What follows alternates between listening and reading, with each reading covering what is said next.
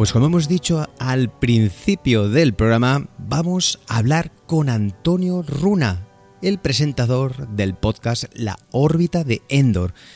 Un programa que es una referencia en el mundo de la pocasfera que inició pues sus primeros pasos en el año 2011. Es líder de audiencias y eh, un amante de, de lo que está relacionado con Star Wars, con Tolkien, con Lovecraft los cómics de todo tipo y el universo de los eh, videojuegos.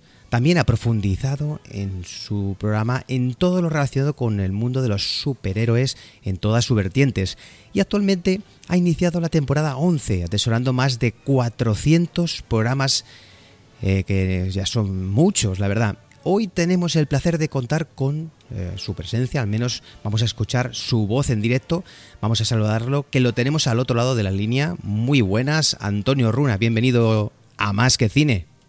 Pues muchas gracias, muy amable por haberme invitado, es un placer. Hola Antonio, ¿cómo estamos? Muy bien, hombre, muy bien. es un gran placer tenerte aquí. Raúl Pocacha. Es, escucharte en este lado de, las ondas con nosotros y no escucharte siempre en, tu podcast es un, es un gran placer, la verdad. Bueno, bueno pues muchas eh, gracias, en serio. Para todo aquel que todavía no, conozca tu programa, eh, bien porque, porque no sea aficionado a escuchar podcast o porque, o porque la temática que le es más afín difiere de los contenidos por los cuales apuesta la órbita de Endor, cuando empezaste, ¿a quién iba dirigido la órbita de Endor hace más de 10 años? ¿Y a quién va dirigido ahora que el programa ha evolucionado tanto? ¿Qué puede encontrar el oyente que busca nuevas experiencias si se acerca a tu programa? Bueno, nosotros nos dedicamos a hacer eh, básicamente entretenimiento, ¿no? Con lo cual, pues, bueno, hablamos mucho sobre, sobre cine, series, cómics, eh, novelas, bueno, todo lo que se engloba dentro de, las plataformas del entretenimiento tiene cabida en, la órbita de Endor. Es verdad que quizá nos, nos hayamos especializado en ciencia ficción o fantasía, acción, terror, etcétera, pero es verdad que hemos tocado toda clase de, estilos, de géneros, con lo cual, bueno, no, hay nada a lo que no nos atrevamos, ¿no? Con lo cual yo creo que en estos tiempos en los que todo está mal, tener un medio de, comunicación, ¿no? Que, se dedica a hablar de otras cosas, ¿no? Y que no se mete, bueno, normalmente, que también nos metemos en camisas de once varas, ¿no? Pero que normalmente pues se aborda otras cuestiones, pues es una válvula de escape que ahora mismo pues hay que apreciar.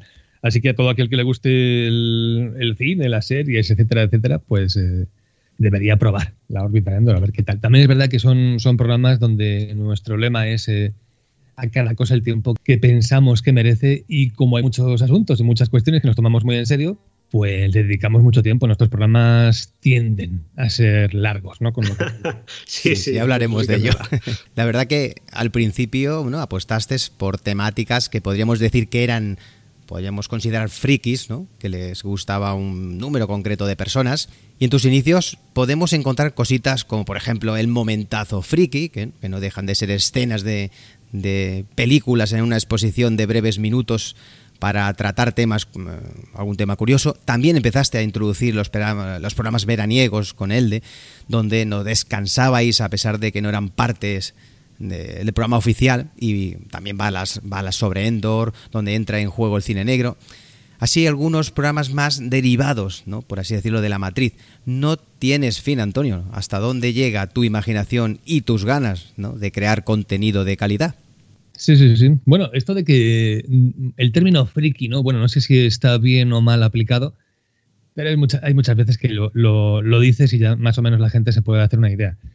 Mm, siempre desde el respeto, por supuesto, ¿no? Porque, en fin, hay mucha gente que usa lo de friki de forma como muy despectiva. Nosotros lo hacemos con el máximo de los respetos e incluso pues a, mucha honra, ¿no? Entonces, bueno, en nuestros principios, hombre, al, principio el programa era de otra manera. Era un poquito menos serio y bueno, digamos que la cosa se fue formalizando. Seguimos, quiero decir, tampoco es que vayamos aquí con unas maneras como muy eruditas, pero en función de con quién nos, nos compares, pues bueno, quizá podamos ser menos, dedicarnos menos a la comedia, ¿no? Hay programas donde, bueno, básicamente el humor está presente en cada segundo, en el nuestro, pues muy, a fin de cuentas no deja de ser una conversación entre buenos amigos, con lo cual, pues, los chistes a los de vez en cuando porque las conversaciones son fluidas, no están guionizadas, con lo cual, pues bueno, es, es fácil, ¿no? Que, que haya eh, cierta informalidad. Pero yo creo que los que escucharan el programa en sus inicios, lo, yo creo que lo seguirán escuchando, ¿no? Si, no creo que haya cambiado nuestro target de público, ni muchísimo menos. Sí es cierto que lo que ha cambiado es el programa, no solamente en cuanto a duración y en cuanto a documentación, preparación, etcétera, etcétera, sino el formato, ¿no? que es quizá lo más, lo más importante.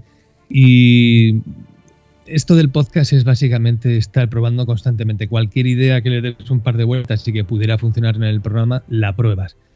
Que está bien y que encaja, pues se queda. Y otras veces, pues eh, hemos probado secciones que han durado un único programa, secciones que han durado un poquito más, pero que no han funcionado y han desaparecido. En fin, si uno escucha el, podcast de la órbita de Endor desde sus inicios o, se ha enganchado más recientemente y, le da por probar los primeros que sacábamos en las primeras dos temporadas, pues hombre, el avance y la evolución se, se notan, se notan ya desde de los, en los primeros minutos, ¿no? Realmente ha cambiado mucho. Pero yo creo que lo que es la, pasión, el estar implicado a tope con el proyecto, yo creo que eso no ha variado en ningún momento. A mí esto me encantaba, me fascinaba, yo me lo tomaba muy, muy en serio, dentro de, cierto orden de cosas, y bueno, pues digamos que ahora, ahora todo sigue igual. Es cierto que ha cambiado la manera de hacer las cosas, creo que las hacemos mucho mejor desde la tercera temporada más o menos o así, pero yo creo que lo que es la, la implicación esa sigue siendo la misma desde siempre. Por supuesto, por supuesto. Tratáis temáticas variadas como, como el universo de, los videojuegos, cómics, eh, series manga, clásicos de ciencia ficción o películas algo olvidadas, pero todas ellas de culto. Aunque en los últimos años habéis evolucionado hacia otras muchas eh, temáticas, sagas y películas que no sé si tú mismo te imaginabas que llegarías a tratar, saliéndote un poco, un poco del universo friki, como por ejemplo Love Actually, que la, que hicisteis hace bien poco. ¿Este cambio y diversidad de contenidos es debido a tu amplio número de oyentes, que al igual se ha diversificado mucho más con el paso del tiempo, ampliando los gustos? ¿O a qué es debido este cambio, esta amplitud de, de miras, digámosles de alguna forma? No, pero yo creo que, siempre hemos probado con cosas que se salían de. Bueno, ya he dicho antes que, bueno, quizá tengamos una especialidad, pero hemos tocado todos los palos desde el primer momento. Yo ya te digo que incluso en, esos primeros tiempos llegaban cosas que probablemente, pues, bueno, se salieran un poquito de ese ámbito, ¿no? Ya hablamos de Wire y de cosas así que no, no creo que ni, ni sean fantasía, ni sean terror, ni acción, ni. no, me gusta, no me gusta encasillar el programa. Y sobre los contenidos, yo es que te digo una cosa, si hay un colaborador que quiere tocar un tema, pues se toca y ya está. nunca, nunca ha habido, eh, digamos así, una influencia externa, una hacerlo más comercial ni nada por el estilo. Lo de hacer, bueno, has tocado el asunto de Love Actually. En circunstancias normales no hubiéramos hablado de Love Actually, pero es cierto que en un programa para mecenas, para patrocinadores, y es verdad que salió el tema a colación y hubo una respuesta muy masiva por parte de la gente que dijo, oye, que sí, que sí, que tratéis esta película, ¿por qué no? Y la hicimos, digamos que en memoria ¿no? de, todas esas peticiones y de todos esos oyentes que cuando dijimos, bueno, lo factual y quizá no encaje demasiado con nuestro formato, pero si la gente lo pide, lo traemos. La gente lo pidió, lo trajimos. Y a veces pues es tan sencillo como eso. No, no es intentar ampliar el, el grupo de, de oyentes. Sencillamente, si hay algo que nos apetece, se hace y ya está.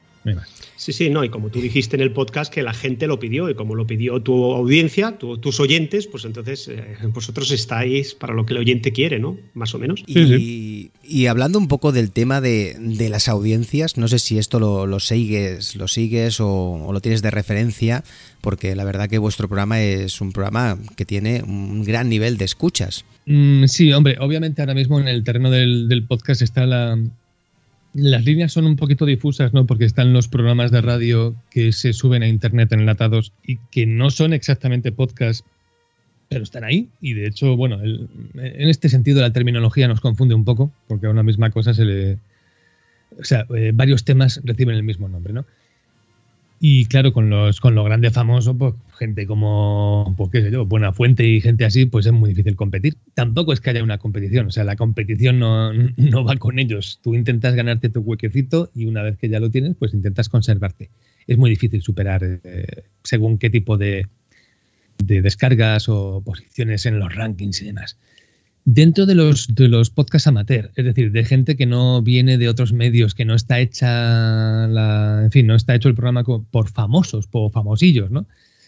Mm, lo de que, bueno, es gente normal, gente de la calle, eh, que no tenían un, nombre ni un apellido dentro de, los medios de comunicación, pero que, bueno, se han metido en la podcastfera y que con, con mayor o menor suerte, en esta ocasión yo no me puedo quejar lo más mínimo, quizá la órbita Endor ha sido uno de los programas que, bueno, más, más tirón haya podido tener. Hay otros programas por ahí con, con mucho renombre, con mucho seguimiento, que tienen aficionados y oyentes ¿no? muy, muy fieles.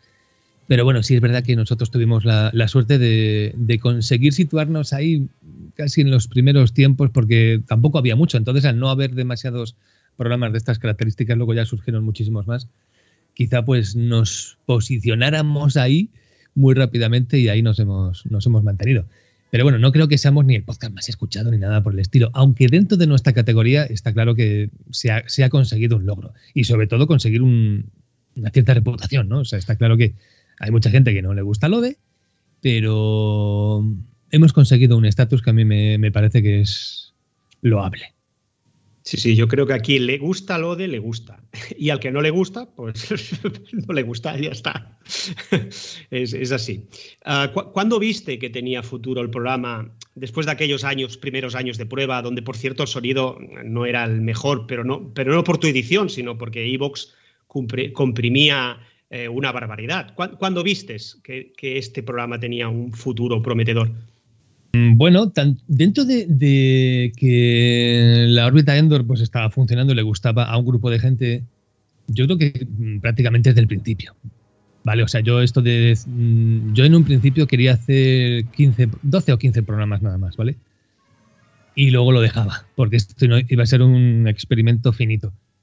Pero vi rápidamente ya en esos primeros programas que, oye, que esto tenía tirón, que había gente que se acercaba a la órbita para, para escucharnos todas las semanas, con lo cual fue, vamos a seguir, vamos a seguir, vamos a seguir una temporada entera o dos o las que surjan y si algún día pues te aburres, pues ya está.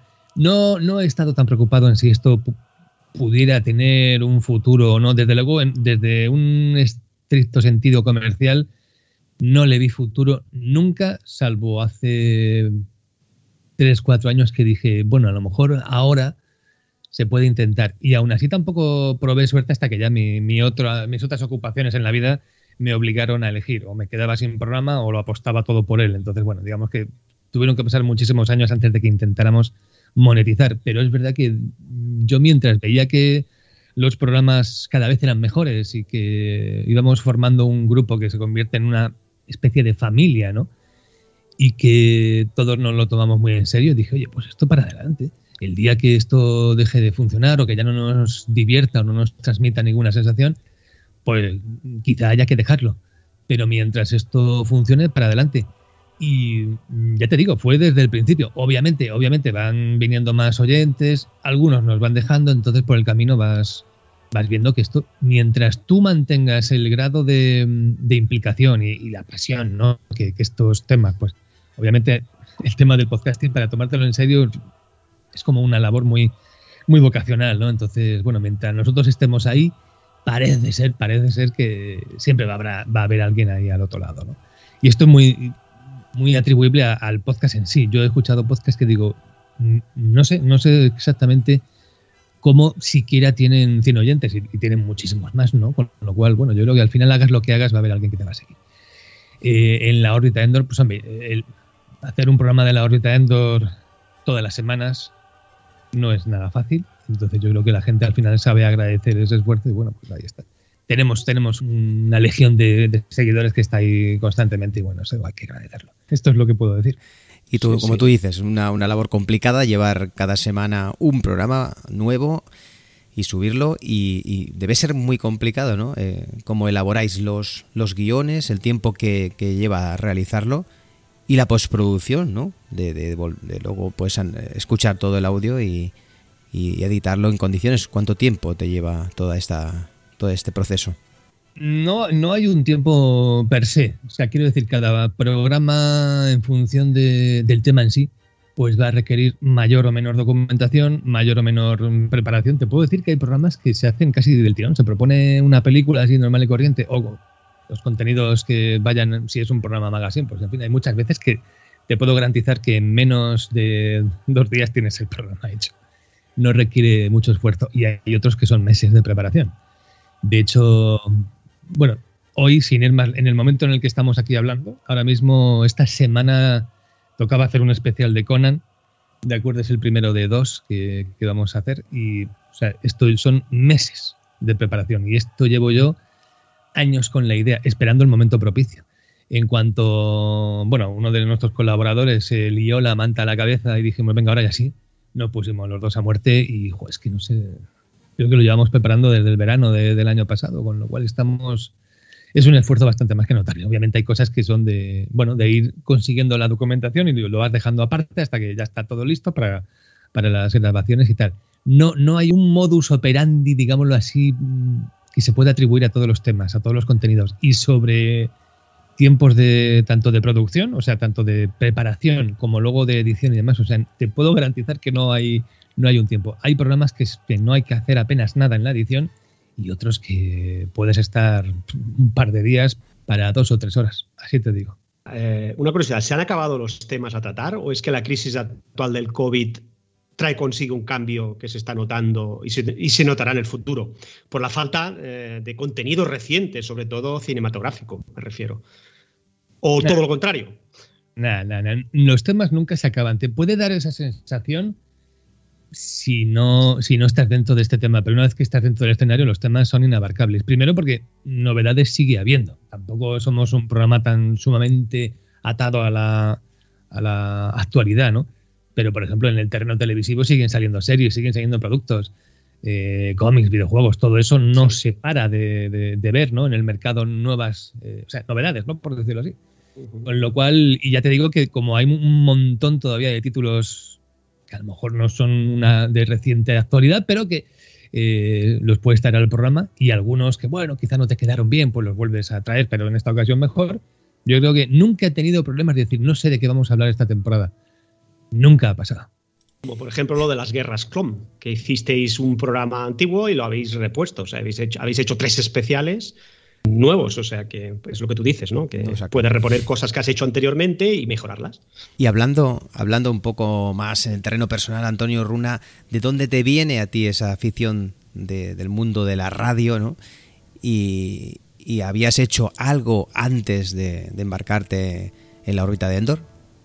Bueno, yo eh, el tema de la radio desde el principio, desde que era muy pequeño, en casa se escuchaba mucha radio y historias ya me influyeron. ¿no? Y dicho, yo tengo, incluso lo he llegado a contar en alguna ocasión, yo me ponía a grabar eh, mis, mis programas con un radiocassette de la época, en cintas de cassette, fíjate. O sea que yo esto de, hacer podcast, aunque la terminología todavía no se aplicaba en aquellos tiempos, desde, desde muy pequeño, con 12 o 13 años yo ya me grababa mis cositas. Obviamente ya en plan más serio, yo he colaborado en algunos programas de radio, pero bueno, digamos que la radio, aunque me gusta mucho escucharla, no he sido mucho de pisar estudios de, de emisoras, que también lo he hecho, pero quizá en, menos, en menor medida. Mm, pero el podcast, desde que yo empiezo a hacer mis pinitos a finales de, 2008, con los, los, podcasts de una revista digital que se llamaba Nexus 2012, bueno, todo eso desapareció de la... eso es imposible de conseguir a día de hoy en, en, la red, ¿de acuerdo? Pero luego sí que nos metimos en un proyecto que tuvo un poquito más de, de trascendencia, como fue el, el programa Expediente FDM, que era el podcast oficial de FDM, que era un foro muy famoso que existía dentro del mundillo del misterio. Y ahí fue cuando realmente yo vi que esto del podcast me, encantaba y que iba a tener que seguir con esto, porque ya una vez que, se, que pruebas y te gusta, pues como las patatas aquellas, ¿no? Ya no hay stop. Pues una cosa así, me pasa a mí con, con el podcasting siempre, siempre me, ha hecho gracia la radio, pero no pensaba yo que ponerse delante de un micrófono fuera a enganchar tantísimo. Pues aquí sigo desde entonces, desde finales de, del 2008. Sí, sí, ya, ya he oído desde entonces. Eh, has, llegado a publicar un libro sobre, sobre Batman y, tus programas sobre el personaje se nota que los tratas, que los tratas con cariño, tanto las películas como los videojuegos. ¿De dónde te nace la pasión por el personaje? Y, háblanos algo más de, tu libro que se titula A propósito de Batman. Bueno, Batman es uno de esos personajes que a mí me, han apasionado pues desde prácticamente desde que lo descubrí. Es cierto que cuando yo me pongo a leer cómics de ese género de superhéroes, pues aquí en este país la, distribución y venta de, ese material, o sea, lo que, lo que tiene que ver con DC Comics, aquí en aquella época lo llevaba una editorial que desapareció, que era Ediciones 5, que no tenía, digamos que su labor era cuestionable, vamos a decirlo así. Con lo cual yo tardé en descubrir a Batman, en el sentido de que yo siendo más jovencito, pues tenía, me atraía más Marvel, ¿no? Spider-Man, Los Vengadores, etcétera, etcétera. También tenían mejor distribución, eran más fáciles de encontrar lo que se publicaba de Batman en aquellos tiempos tampoco es que fueran, fueran la mejor época del personaje, las cosas como son. Las colecciones regulares eran muy, muy mediocres, pero poco a poco empezaron a llegar las, las grandes obras, ¿no? La, aquella, llamémoslo novela gráficas o como queramos, aquellos, aquellos, aquellas miniseries que se convertían en, tomos absolutamente imprescindibles. Entonces, bueno, cuando ya llegaba, cuando ya llegó año, año uno, cuando llegó el regreso del Señor de la Noche, como se llamaba en aquella época, y otras historias así muy, muy potentes, bueno, pues yo ya tengo a lo mejor 14 años o por ahí, ya he avanzado un poquito más en la vida de dentro de los cómics y fue un, redescubrimiento interesante. Yo conocía el personaje, pero no sabía hasta qué punto tenía enjundia, era profundo y entonces digamos que ya a partir de ahí me convertí en, un auténtico fan del personaje. Entonces, bueno, siempre, siempre le he seguido y siempre le, he estudiado, aunque sin ninguna finalidad. Nunca, nunca pensé que ya fuera a escribir un libro sobre Batman. Lo del libro de Batman es casi una cosa que ha salido por pura casualidad. La editorial Héroes de Papel, buen día, pues apareció, llamó a nuestro timbre y nos dijo, oye, que nos gustaría que hiciéramos, os gustaría que hiciéramos, eh, que publicáramos libros que tuvieran el sello de vuestro podcast y demás, como bueno, están haciendo de otra manera, ¿no? Otras, otras editoriales con otros programas y tal dije, bueno, si vosotros estáis dispuestos a publicar eso, adelante. Y bueno, hubo una, oferta así inicial de publicar dos libros. Dos de los compañeros de la órbita, Endor, Antonio Monfort y yo, nos pusimos a escribir esos primeros libros al mismo tiempo. El suyo iba sobre la historia de, bueno, la historia del superhéroe en, viñetas, ¿no? Que acaba de salir hace nada, el Secret Origin se llama. Y el mío, pues era este de Batman, ¿no? Que en un principio iba a ser otra historia, pero bueno, ahora ya no tiene, no viene a cuenta contar el origen, ¿no? El libro iba a ser otra historia, pero yo dije, oye, esto de Batman es que Batman me gusta demasiado. Y lo bastante, pero si me documento y paso meses y meses ahí preparándome el libro, yo creo que puede quedar una cosa interesante. Y bueno, yo no soy escritor, el tema es ese. Entonces, bueno, no, tenía, tenía que compaginar eso con la órbita de entonces no encontraba hueco para escribir, no, esa disciplina de, ponerse delante de la hoja en blanco yo lo llevé muy mal, entonces ya os digo, si tenía un año para escribir el libro, lo fui abandonando, lo fui, no, no avanzaba mucho y prácticamente el libro está escrito en los dos últimos meses. Ostras. Pero bueno, está claro que si no tengo presión no, con ciertas cosas no, no me meto. sí, sí, Al menos puedes decir que has publicado un libro. Sí, no, y aparte, muchas veces lo haces por eso, porque eh, no lo haces por ganar dinero, obviamente. No, Quien piense que, eso le va a aportar grandes beneficios, que se quite esa idea de la cabeza. De acuerdo, así que era por el simple hecho de tener un, libro y luego quizá, quizá más adelante vendrían más. No, no lo he dicho, no he cerrado la puerta al tema de los libros, aunque me, cuesta un, un y, y eso que me encanta escribir, o sea, si es que escribir me gusta mucho pero lo que es compaginar esto con otras historias lo llevo lo llevo. complicado. Ahora no es el momento ahora no es el momento. A, través a través de la plataforma de podcast eh, Ivos eh, tu programa es uno de los pioneros a la hora de la monetización no eh, la órbita de Endo te da para vivir hoy día de ello. Pues sí en este momento te puedo decir que me da para vivir. O sea, está claro que yo no, no me voy a ir a Andorra con el rubio ni nada por el estilo, porque eh, hace, falta tener mucha pasta para plantearse una cosa así. Y obviamente, pues no es que yo no me puedo comprar todavía el, Lamborghini, ¿no? Que, me gustaría tener y no y obviamente yo creo que nunca podré. Pero lo, suficiente lo suficiente como para llegar a final de mes sin apuros pues para eso por lo menos te da entonces bueno es, curioso no que, que, uno dices tú bueno un podcast así con muchos oyentes y tal y tal sí bueno muchos oyentes pero obviamente no todo el mundo no todo el mundo aporta, ¿no? Entonces, estamos hablando de, porcentajes muy, muy pequeños, pero lo suficiente, ¿no? Como para que en este caso, por lo menos, por lo menos, pues eh, uno se puede dedicar solamente a esto. Así que... Sí, sí. Vivas de tu pasión, digamos. Sí, señor. Sí, sí. ¿Y qué futuro le espera la órbita de Endor? ¿Tienes alguna novedad que, puedas desvelarnos? Pues mira, yo te voy, a, te voy a ser sincero. No hay tantos cambios y ha habido tanta mm, tanta tanto movimiento en el terreno del podcast. Porque yo te voy a decir una cosa. Yo veía inviable ganar suficiente dinero como para dedicarse plenamente al podcast hace cinco años. Hace cinco años y con esto llevamos tres. Es decir, en cuestión de un año para otro, en dos años cambió la cosa mucho. Y la percepción de la gente y el, y el, chip ¿no? que, que, tiene la propia podcastfera y el aficionado medio sobre, sobre lo que debe ser un podcast monetizable y demás. Con lo cual, han cambiado mucho las cosas. Yo no sé de aquí a un año más qué puede pasar, pero ya estamos viendo que las cosas pueden cambiar bastante. O sea, hasta el punto de que de que la sociedad tal y como la conocemos y el día a día puede, ya lo hemos visto el año pasado, lo vimos, puede variar tanto que no lo reconozcas, que, muchas cosas que antes podías hacer, ahora sencillamente no se puede, ya está. Entonces, mm, de cara al podcast no, no lo, hemos, lo hemos notado, pero no lo hemos notado tanto. Obviamente hay, puede que el día de mañana entren, pues qué sé yo, es que nunca se sabe lo que puede pasar. Puede estallar una guerra, puede haber una revolución, lo que mm, muchos, muchos temas que al final te pueden afectar, con lo cual no me gusta, no me gusta ver las cosas más allá de un año. Yo tengo ahora mismo planes para acabar la, temporada y para empezar la siguiente, pero ya está. No, no, no me gusta pensar más lejos de, esas fechas porque casi todo lo que propones o programas a tan largo plazo luego no surge. Entonces no, no te puedo decir, hombre, novedades, mm, novedades, la, novedad es que la órbita Endor siga allí, siga aquí todas las semanas, todos los días, que no pase nada raro eso yo creo que es más que suficiente. Mantenerse ahí.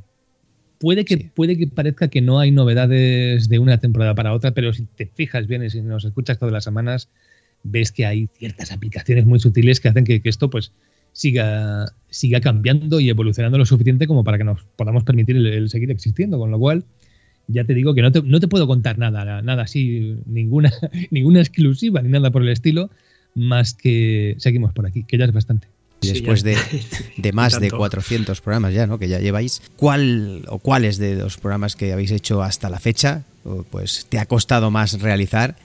Y si ha habido alguno, incluso que no hayas llegado ni, ni, a, publicar por algún motivo.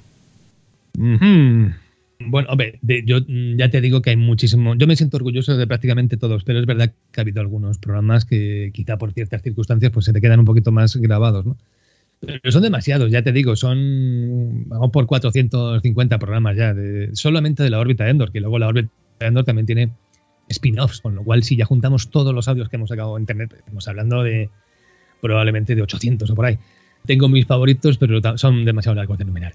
Sí es que, que, ha habido programas que han tenido muchísima, muchísima edición, ha habido programas así que fueron pesadillescos de editar, han sido varios, Hace poco tuvimos uno que precisamente como uno de los compañeros tenía muy mala conexión y nada, y era una tertulia de amigos, hay una reunión y ya está. Se me subió arriba la edición, hubo muchos, se me colaron algunos defectillos que no detecté y lo subimos así con, digamos así, con, fallos, con fallitos. Con lo cual ya te digo que muchísimas veces sin tú verlo venir, pues pueden surgir pequeños problemillas, ¿no? Con lo cual, bueno, son las cosas, son, son los, los problemillas que tiene esto del podcast, ¿no? Que mm, quizá, quizá requerirían todavía muchísima más atención de la que tú le, pones, pero claro, llegas a, lo que llegas, con lo cual, pues bueno. Ya te digo que algunos programas yo lo, para mí me generan pesadillas solo de recordarlo, pero siempre son, siempre son por, por fallos técnicos, historias que vinieron luego a posteriori, cosas así que no tienen que ver con, con la propia grabación, con la experiencia de reunirse con tus amigos para hablar de ciertos temas. O sea, realmente de ahí no ha habido nunca, nunca hay problemas con eso. ¿Y, algún programa que haya sido muy polémico y que puedas contarnos alguna curiosidad? Creo que aquellos programas que hayan surgido en la audiencia o en esto alguna, o entre vosotros, algo que puedas contarnos. Bueno, podría contar un montón de. Sí, ha habido, hombre, ha habido, ha habido tema, ha habido programas que han generado tensión. Yo, por ejemplo, en este sentido, hubo. Y aparte, algunos que no pensábamos que, fueran a generar tanto, mm, tanta polémica, como el de la serie Chernobyl, pues bueno, generó así bastante tensión por ahí, oyentes que... Pero en fin, porque mucha gente tiende a, politizarlo todo y cuando metes la política en, un, en, un, en, una cosa donde la política pues ni tenía cabida, ni lugar, ni intención, pues obviamente genera problemas. Con Joker, con la peli de Joaquin Phoenix también tuvimos algunos problemillas que también se derivaron al interior, pero sin llegar a ser eh, grandes problemas. ¿no? Quizá uno de los que más me llamó la atención fue cuando sacamos el programa del despertar de la fuerza de Star Wars, porque sí es verdad que en aquellos instantes incluso yo llegué a detectar que, había, o sea, en el grupo de WhatsApp había hasta incluso tensioncilla, ¿vale? Que se resolvió sin mayores problemas, porque lo mejor del equipo es que hablando lo solucionamos todo.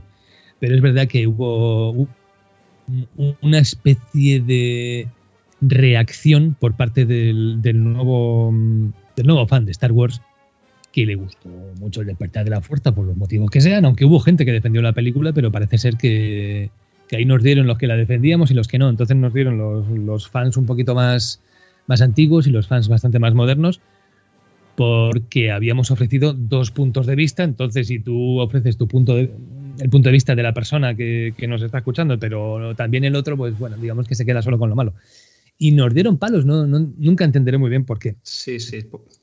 Por eso a veces lo recalcas tanto que, es simplemente vuestra opinión. A veces lo recalcáis, bueno, pues sobre todo tú no lo recalcas mucho al principio de cada programa y ahora ya entiendo por qué, a qué viene todo eso. Y, y después, después de tantas temporadas y programas, ¿de cuál de ellas estás más orgulloso?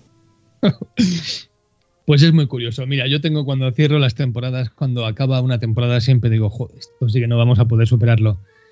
Eh, bueno, llegan las siguientes y ya a mitad de temporada dices, joder, pues estamos manteniendo el nivel muy bien, ¿no? Entonces, siempre, siempre tengo esa sensación. No creas que tengo una, temporada de la que me siento más satisfecho que de otras. Mm, no, la verdad es que no. Y de hecho, en todas las temporadas hay programas que me dan un poquito más igual o que me interesaron menos y programas de estos para guardar en, el corazón, no para siempre, con lo cual ya te digo, o sea, sé que esto puede sonar muy manido, esto no, o sea, pero es que es así, o sea, realmente es como cuando un padre quiere por igual, quizás de formas diferentes, pero al mismo, o sea, si juntas eh, en el balance del amor al final, quieren a sus hijos de, de, la misma manera. Pues yo creo que con las temporadas pasa exactamente lo mismo. No me quedaría con las primeras, creo que a partir de la cuarta, incluyendo esa creo que todas las temporadas de, de Lode han quedado muy bien, son temporadas de las que sentirse orgulloso, pero no, no, no me quedaría con ninguna por encima de las demás, te lo digo muy en serio.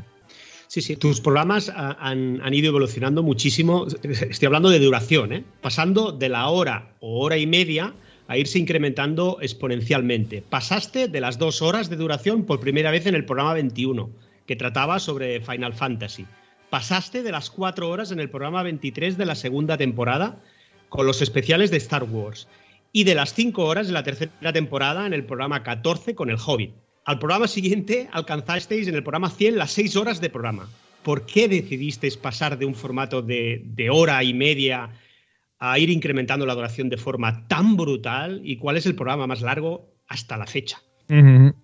Oye, pues te voy a decir una cosa. Primero, eh, no, no hubo una intención. Sencillamente los programas al principio pues eran más cortos porque hacíamos las cosas de esa manera. Luego ya fuimos metiendo cada vez más gente en el equipo y, cambió un poquito lo que era la visión de lo que era hacer la órbita viendo, hacerlo de. Entonces, no, no fue una cosa así preparada, o sea, no, no es un día que me despierto y digo, a partir de ahora vamos a hacer los programas más largos, ¿no? Sencillamente fue una cosa que, bueno, de hecho, si tú te fijas y veo que, que lo has hecho, algunos, o sea, los programas ya por, por sistema van durando más dentro de aquellos programas que seguían siendo cortos, entre comillas, ¿vale? Eh, pero hay muchas veces que tú te pones a grabar y no sabes cuándo, sabes cuándo empieza, pero no sabes cuándo vas a acabar. O sea, hay muchos programas que tú puedes calcular, esto en tres horas nos lo acabamos y son cinco horas. Esto van a ser muy largos, ¿eh? van a ser siete. Bueno, pues acaban siendo más. Algunos programas, claro, esto es todo, esto, esto también tiene su aquel. Algunos programas podrían haber durado perfectamente 20 horas. Nos parecía tanto incluso para nosotros que los troceamos, es decir, los sacamos en varios especiales. te puedo poner muchos ejemplos. Series como Battlestar Galactica, como Perdidos, Los, ¿no? Eh, tuvieron más de un programa. De la saga Harry Potter fueron tres, si no me falla la memoria. De juego de, no sé, Juego de Tronos me parece que también fueron unos cuantos. insisto, incluso a día de hoy eh, vamos a sacar dos especiales sobre, sobre un tema, ¿no? Con lo cual, ya te digo, si juntas todo ese material, yo recuerdo que hace el año, la temporada pasada fue Watchmen, aparte de hablar del cómic, de productos audiovisuales y tal, nos quedaron cuatro programas. Si tú todo eso lo haces en un único especial Watchmen, pues estamos hablando de veintitantas horas. Y son un, son, es mucho tiempo, ¿no? Programas dedicados a un personaje como Batman o Superman, que tuvieron también sus cuatro monográficos especiales, también muy largos cada uno de ellos. Bueno, pues al final no, no se puede saber con claridad eh, qué programa es el más largo. Obviamente, de los que sacamos en una, en una sola tirada de un único. No, no, sé, no sé ahora mismo cuál tiene el récord. Sé que ha habido programas muy largos de más de seis horas y pico por ahí, mm, pero no sabría decirte ahora mismo cuáles, son. podría incluso, porque son tantos y cuando ya has sacado, estás casi a punto de sacar 500 programas, es muy difícil contabilizar tus, marcas, tus récords, es difícil, es difícil. A lo mejor un oyente si se pone a buscarlo nos lo saca. Ya requeriría una preparación esta respuesta. Pero ya te digo que, todo esto vino de forma muy orgánica. Nada de. A partir de ahora, cambio de paradigma. No. Las cosas van llegando y si haces las cosas de diferente manera es porque la situación o los contenidos mismos pues lo requieren. Vamos a ir ya terminando con un par de preguntas. Eh, eh, sabiendo que en España el universo de los podcasts está en desarrollo, podemos decir que el nivel más o menos es óptimo. ¿Y en qué punto te colocas tú dentro de esa escala de valores donde se tiene que tener en cuenta la calidad de edición y de contenidos, imagino. me estás preguntando que me coloque yo en... Sí, ¿por qué no? sois críticos, ¿no? Sois críticos vosotros también, ¿no? En vuestros programas, imagino. No, pero escuchar muchísimos otros, otros programas y últimamente ya no tengo tiempo para escuchar pues prácticamente a nadie más, ¿no? Muy de el podcast de algún amigo y tal y, en fin. Yo creo que al final mm, es el oyente el que tiene que colocarte donde te mereces yo sí que creo que mm, se ha ganado el estar ahí, ¿no? Y, el tener por lo menos un en la podcastera, sea ese el que sea, porque para mucha gente, pues, pues bueno, pues, está sacando a lo mejor un programa, toda como mínimo, todas las semanas, un programa de una media de cuatro horas, algunas semanas sacas dos programas, eh, no has fallado ni una semana a lo largo de diez años, pero hay gente que no le, no le concede mérito, que eso no vale, no sirve para nada, no, no es esfuerzo, no, no merecemos estar ahí. Y afortunadamente la gente que sí que sabe valorar las ganas y el empeño que ponemos, pues hay gente que nos tiene en estima y gente que nos tiene muchísima estima. Entonces, yo creo que como mínimo nos merecemos estar ahí. Y que, bueno, que se, tenga en cuenta el, esfuerzo que, hemos presentado hasta ahora, ¿no? Y que, que, no desfallecemos, o sea, que no nos cansamos, que no nos agotamos. No, no, a la gente escucha ahora y la órbita de Endor y nadie puede decir, no, es que ya están exhaustos, ya lo hacen sin ganas, ni muchísimo menos. O sea que fuerza tenemos. Con lo cual, yo creo que debe ser el oyente el que nos coloque donde él estime oportuno. Pero bueno, el que no nos conozca, pues que pruebe suerte. Y está, está claro que ahora mismo, hombre, la órbita de Endor, que menos que darle una oportunidad, ¿no? Antes eh, hemos hablado de, friquismo y no hemos querido utilizarlo en ningún momento de, forma peyorativa. El, término de friki, mirando, mirando la definición, se refiere a una persona cuyas aficiones, comportamiento o vestuarios son inusuales y la Real Academia de la Lengua en el año 2012 incluyó el término detallando que se refería a una persona que, practica desmesurada, de forma obsesionada, una ficción. Aquí creo que se da en el clavo, se complementa el término, ya que entonces podría valer cualquier película, serie, cómic, videojuego, libro o cualquier otra cosa, que signifique una pasión llevada al extremo. ¿Consideras que tu programa va dirigido a un público friki? Segunda pregunta, que para ti, ¿qué es ser friki? Habrá programas que profundos y por lo tanto tienes que ser muy friki de una cosa concreta, ¿vale? cafeteros le llamáis vosotros. Sí, exactamente. Eh, con lo cual, si hay alguien que a lo mejor pues, no le gusta tanto un tema, bueno, quizá le pueda venir bien precisamente para decir, oye, pues esto tenía mucha más profundidad de lo que yo pensaba y le puede acabar gustando.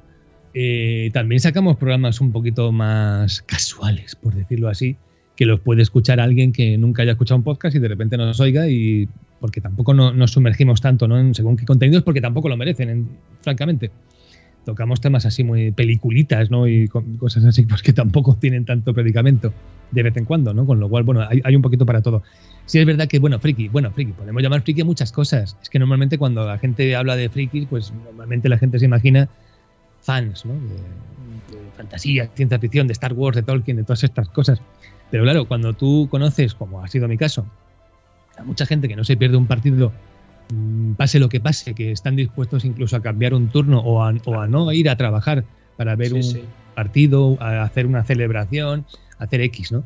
Cuando tú memorizas y mantienes en, tu memoria alineaciones enteras de, 30 personas, porque se recuerdan hasta los, que están en el banquillo de un equipo de fútbol, y no solamente de ese equipo de fútbol, sino de los demás, que son un montón de equipos, y sabes todos los que están en primera, y si yo te digo tal equipo, sabes si está en primera o en segunda. Tío, yo creo que eso requiere mucha más dedicación, mucho más esfuerzo, eh, incluso estar tan metido, pues como al que le gusta mucho Star Wars, Tolkien y demás, y se sabe nombres y demás. Creo que es exactamente la misma, la misma dedicación, con lo cual, pues sí, pero sin embargo, ser friki del fútbol, pues eh, normalmente, por la gente que no está tan metida en estos asuntos, está como bien visto, es popularmente aceptado. Mm, a mí me parece que es lo mismo, ¿no? ni, ni es peor ni es mejor, es, es, la misma proporción, con lo cual que muchos de esos que, que son frikis del fútbol, te pongo el ejemplo del fútbol, pero te puedo poner otros muchos ejemplos, ¿vale? que son frikis del fútbol despreciaran otro tipo de frikis, me parece que, es un error. Pero bueno, vivimos en un país donde, bueno, en un país, en un mundo realmente donde cometer errores de este tipo. Sí, sí, pues y concretamente ya lo has dicho, en un país. Porque aquí somos especiales en eso. Sí, es cierto, ¿no? O sea, vas tú en pelotas, pero te ríes del que va desnudo, por eso. Bueno, Antonio, pues creo que te hemos preguntado un poquito de todo y, espero que la entrevista se esté hecho corta o, al menos amena.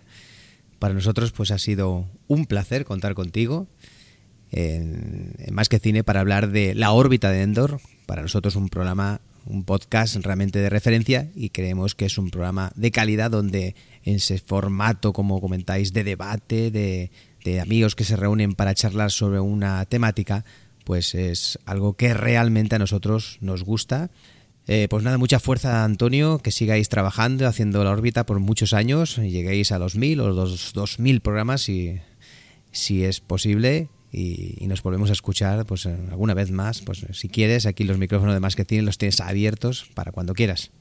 Pues muchísimas gracias, me he sentido así muy, muy cómodo. Hombre, cuando te, cuando te pones, iba a decir, cuando te sientas, bueno, casi es como si hubiéramos estado sentados todos juntos en la misma mesa pero es cierto que, bueno, cuando estás con gente así, bueno, amable, porque quiero decir, hay muchas veces que te hacen otras entrevistas y hay, no sé, parece que hay una mayor tensión o van, no sé, digamos que es, es difícil, ¿no? Sentirse confortable, ¿no? En ciertos, en ciertos escenarios. Bueno, aquí he estado muy a gusto, así que nada, muchísimas gracias, suerte con, con el proyecto este. Y nada, pues eh, un abrazote a todo el mundo. Gracias, muchas gracias a ti, Antonio. Un abrazo. Un abrazo, Antonio.